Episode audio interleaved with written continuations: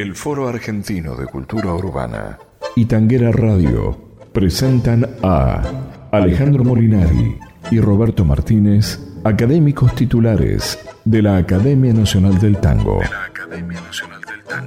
En esta conversación en tono suave. Chamullando tangos. Chamullando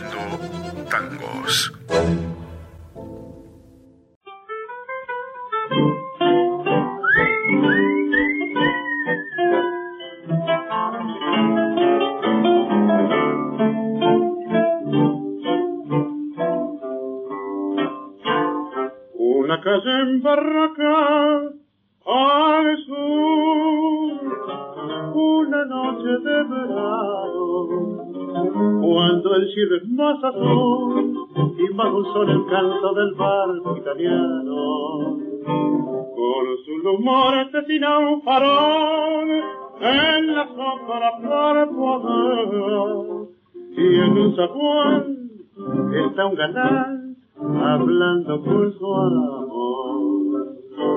Y desde el fondo del dos, viviendo en la vida lamento, el será el acento de un monótono acordeón.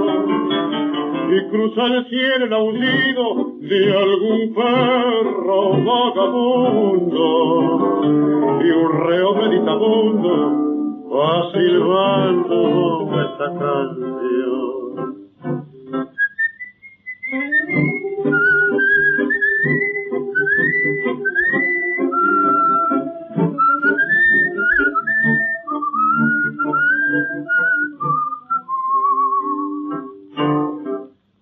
Calle, un farol, es ayer y sigilosa la sombra del hombre aquel a quien infiel le fue una vez la ingrata. Un gemido y un grito mortal y por eso algo entre la sombra. El relumbrón, un con que un facón de azúcar copana.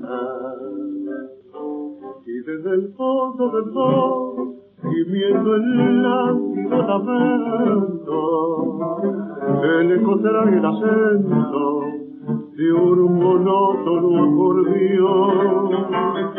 Y al son que el fuelle resonga, en el eco se prolonga, y el alma de la milonga va diciendo su emoción.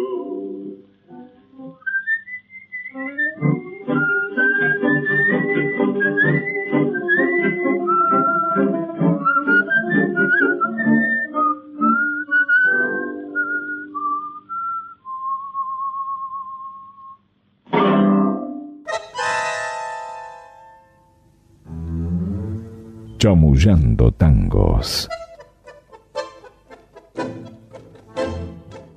Bueno, eh, amigos de Tanguera Radio, otra vez nos encontramos con ustedes, Roberto Martínez y yo, Alejandro Molinari. Hemos escuchado recién el tango Silbando, tango de Cátulo Castillo y Sebastián Piana, ambos en la música, Cátulo en la música, con letra de José González Castillo, padre de Cátulo, grabado por Carlos Gardel el 30 de septiembre de 1930 con la guitarra de Barbieri, Aguilar y Riverol. Y este tango nos permite hablar de un realmente un poeta del tango, uno de los iniciadores, uno de los, digamos, de, los primeros que, van a aparecer, que es José González Castillo. Vos sabés que José González Castillo fue una figura fundamental, como bien decís, pero eh, su figura, su, su, presencia excede largamente el rol de autor de tangos y, y ha sido una, una, persona que hizo aportes extraordinarios a la cultura nacional. González Castillo había nacido en Rosario y quedó huérfano de padre y madre. Eh, se nace en 1885. Sí, Sí, nace en 1885. Pero qué, fíjate qué cosa curiosa. Queda huérfano de padre y madre y fue protegido y educado por un sacerdote de la ciudad de Orán, en Salta. En Salta, sí. Que lo quería iniciar en la carrera eclesiástica. Claro, le salió bastante mal. Se, le fue para el otro lado. Se fue para el otro lado, terminó siendo eh, anarquista. Un anarquista, un anarquista importante, un anarquista que inclusive eh, terminó exiliado eh, en Chile. En Chile, claro. ¿Vos sabés quién lo acerca al anarquismo? Porque él se hace amigo de Florencio Sánchez, pero el que lo acerca... El, Rosario, perdón. ¿eh? El Rosario. Florencio Sánchez, que era mayor que él, ¿no? por lo menos 10 o 12 años más que él, este, lo acerca, digamos, al grupo de, literatos, que eran normales esas reuniones, y ahí lo conoce González Castillo Alberto Giraldo y Alberto Giraldo, digamos, lo, lo, acerca al diario anarquista, la protesta, donde comienza, digamos, González Castillo a escribir cosas. De ahí, eh, de ahí comienza su relación con el anarquismo.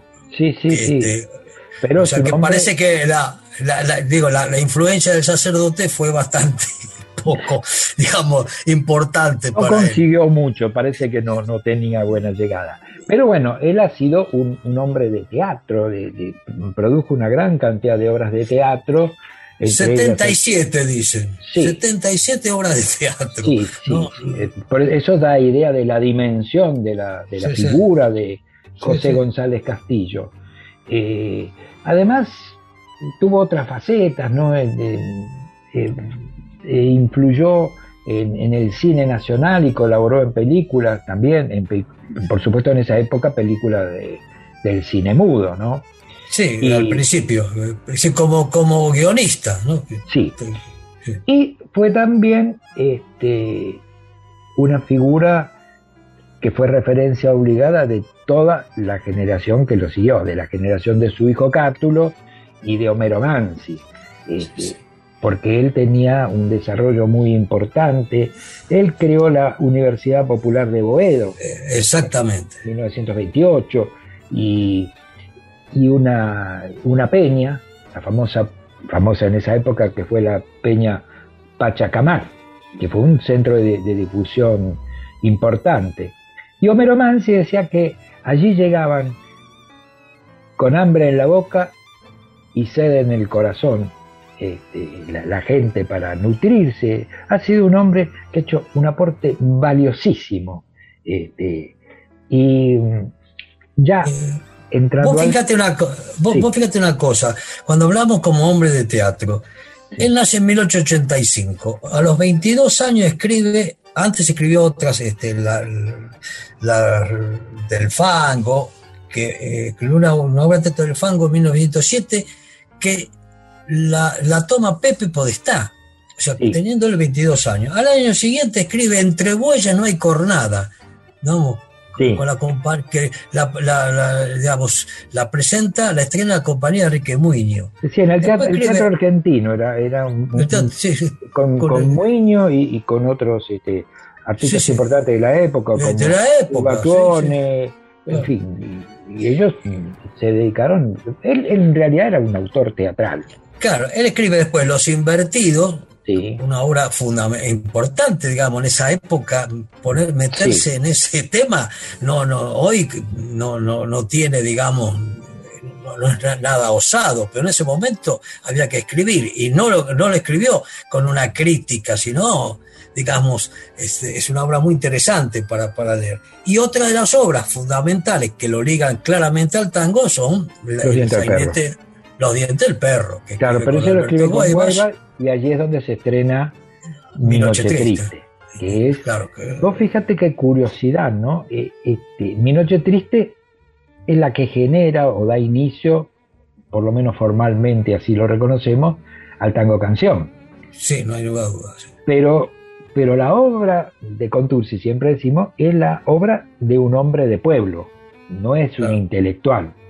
Y él sí hace un aporte extraordinario porque era un hombre de la, de la cultura letrada, José González Castillo. Entonces esa sería la, gran diferencia, ¿no es cierto?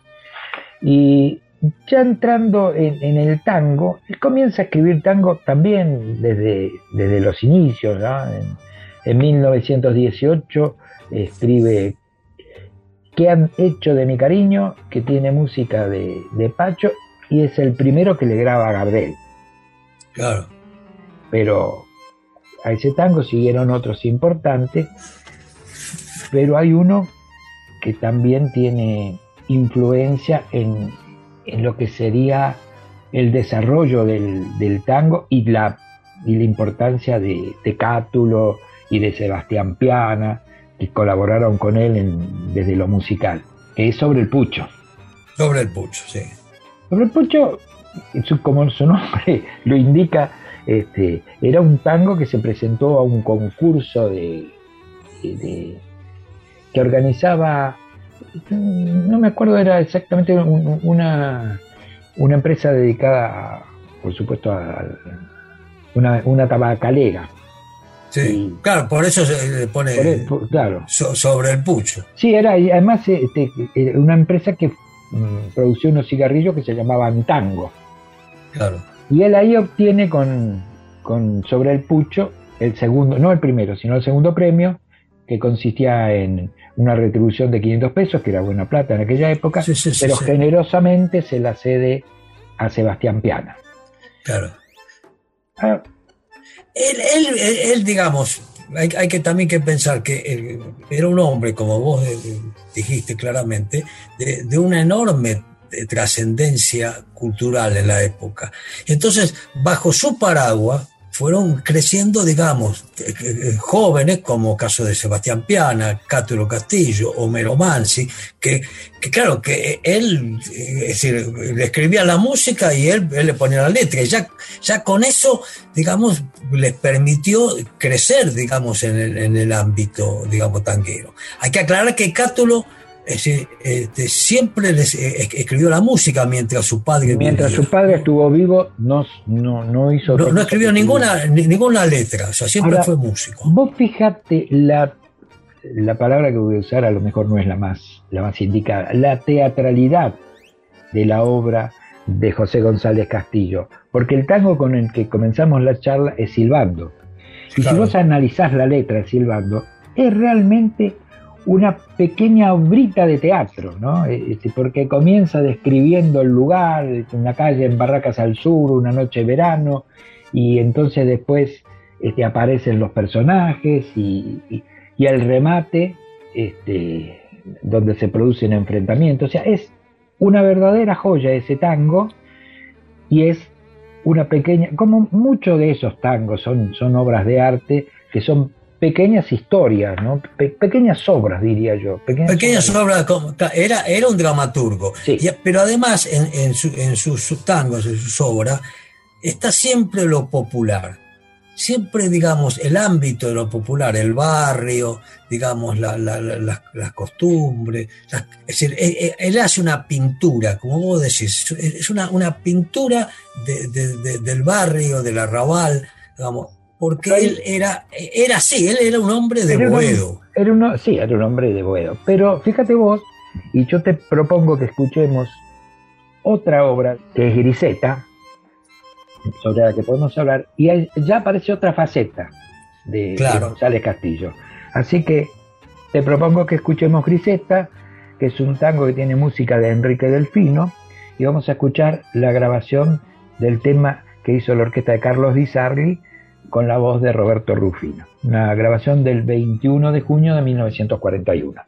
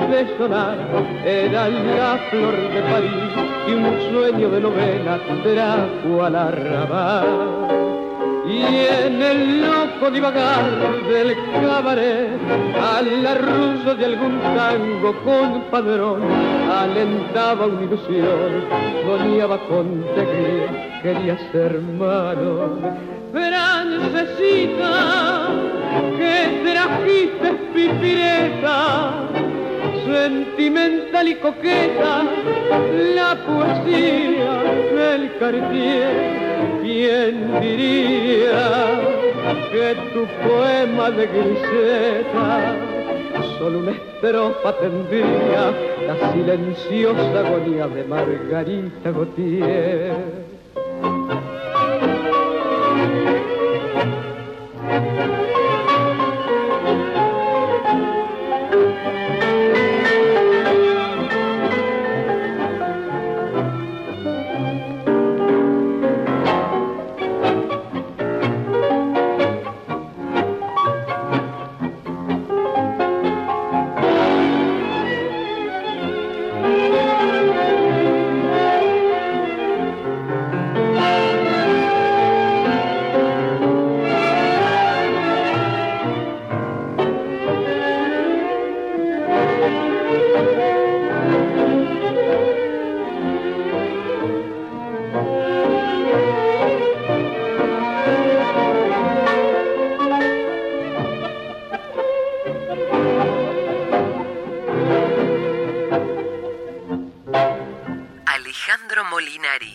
Roberto Martínez. Chamullando tangos. Bueno, aquí aparece en, Griseta el hombre de una enorme formación literaria. Porque primero definamos el título de Griseta. Griseta se refería a las, este, a las mujeres, digamos, de vida airada, para usar un calificativo. Griseta eh, es una palabra que viene del francés y el Gobelo decía que venía del, y que en Nupardo significaba algo así como mujer de vida irada, ¿no? Claro, pero, pero eh, originalmente es, como modista, como... Sí, como trabajadora. Trabajadora, digamos, de... Obrera, fabriquera. O, fabriquera, pero textil, ¿no? como por eso. La griseta. Pero lo que importa es el desfile que hace eh, en Griseta de prácticamente buena parte de, la literatura francesa de ese momento. Y todos los personajes son este, son obras de, autores franceses. sí, de escena de la vida bohemia, sí, eh, y la dama de las camelias. Claro, eh, ahí desfilan eh, Musetta, Mimi, Roberto, Rodolfo y Jonar, que son los personajes de la escena de la vida bohemia de Henri Murguet. Manon y de Grie son personajes de, Manon Lescat, de Prevot y de Y Margarita Gautier y Duval de la Dama de las Camelias. Y entonces él hace, arranca el tango diciendo mezcla rara de museta y de mimí.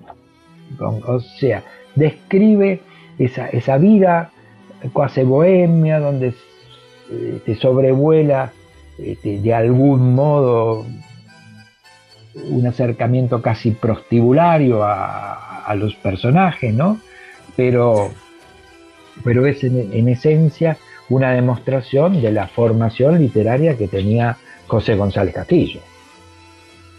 Claro, pero, pero además en este tango, él, digamos, la trata con, con, con piedad, con, digamos, no, no, eh, no la agrede a, la, mujer, no, no, no, ni, tampoco la, la, reconviene, digamos, directamente describe, digamos, su, vida, su, su, lamentable devenir, digamos, que las pocas posibilidades que, podía tener, ¿no es cierto? Este, eh, una, una, muchacha que venía de, de digamos, de, abajo y que llegaba al cabaret, ¿no? Claro, fíjate vos que la ternura, como bien decís, la ternura con que la trata los versos finales de, de Griseta es eso, más la fría sordidez del arrabal, agostando la pureza de su fe, sin hallar a su duval, secó su corazón lo mismo que un muguet, y una noche de champaña y de cocó, al arrullo funeral de un bandoneón, pobrecita se durmió, lo mismo que Mimi, lo mismo que Manon. O sea, eh, hay una consideración hacia la mujer, más allá, digamos, de, lo, de, que la vida la, lleva a, eso, no, no, hay una recriminación. No, no, no, no, no. Hoy está el tango, como el caso de, de Celedonio Flores, ¿no? Celedonio Flores tiene una actitud más de, crítica, más, más, más, más duro. En, eh, términos modernos diríamos una, una posición más machista. Claro, sí, sí, por eso. ¿Qué, te parece si, si ya cerramos esta, esta charla de hoy este, acercándolo casi a Cardiego, ¿no? Eh, escuchando un, tango que tiene alguna influencia de Cardiego. Mm, me estoy refiriendo a, a Organito de la Tarde. A que, que, ese también tiene, este, tiene la música de Cátulo. Sí. Este, y, es cierto, porque vos fíjate que en, el Organito de la Tarde, él, digamos, González Castillo retoma, digamos, lo que Carriego en su poema Vuelto, que habla del organito, ¿no es cierto? Este, eh, inclusive, digamos, eh, hay una parte que dice, dándole vueltas a la manija, un hombre en rengo marcha detrás, mientras la dura pata de palo marca del tango el compás. Es decir, este, esa, como, como vos decías, esa, eh, digamos, pintura casi digamos, teatral, ¿no es cierto? Es como, como una escenografía que pone. Sí, y siempre personajes, pobres, dolientes. Bueno, es un hombre personaje del barrio, ¿no? un hombre que viene del anarquismo y que está muy cercano a todo eso, ¿no? Este, así que bueno, cerramos entonces escuchando Organito de la Tarde en la versión de Alberto Marino que está acompañado con la orquesta de Emilio Balcarce. Me parece que es una grabación realmente estupenda del 4 de septiembre de 1947. Y con esto nos despedimos de nuestros amigos de Tanguera Radio hasta una próxima reunión.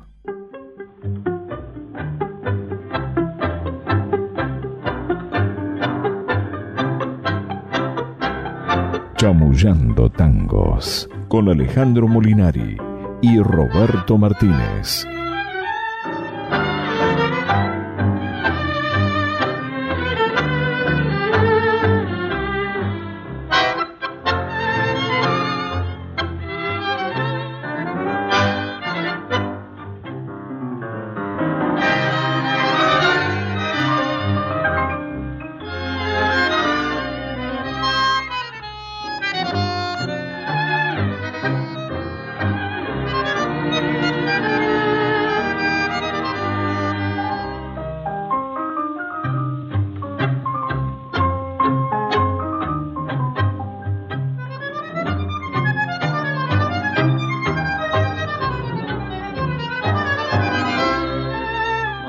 paso lerdo de un pobre viejo, puebla de notas en la arrabal, con un concierto de vidrios rotos, el organito crepuscular, dándole vueltas a la manija, un hombre rengo marcha detrás, mientras la dura pata de paz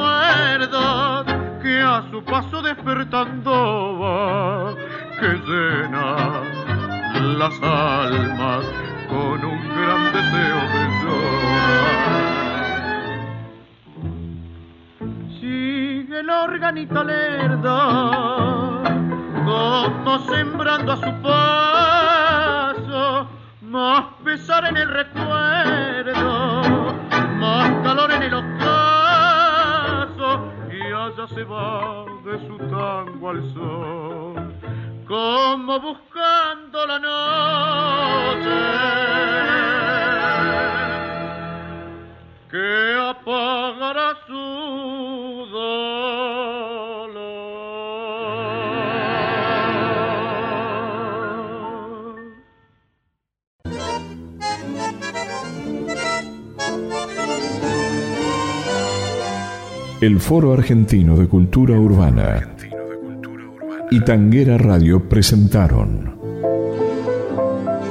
Chamullando Tangos. Edición Patricio McLaughlin.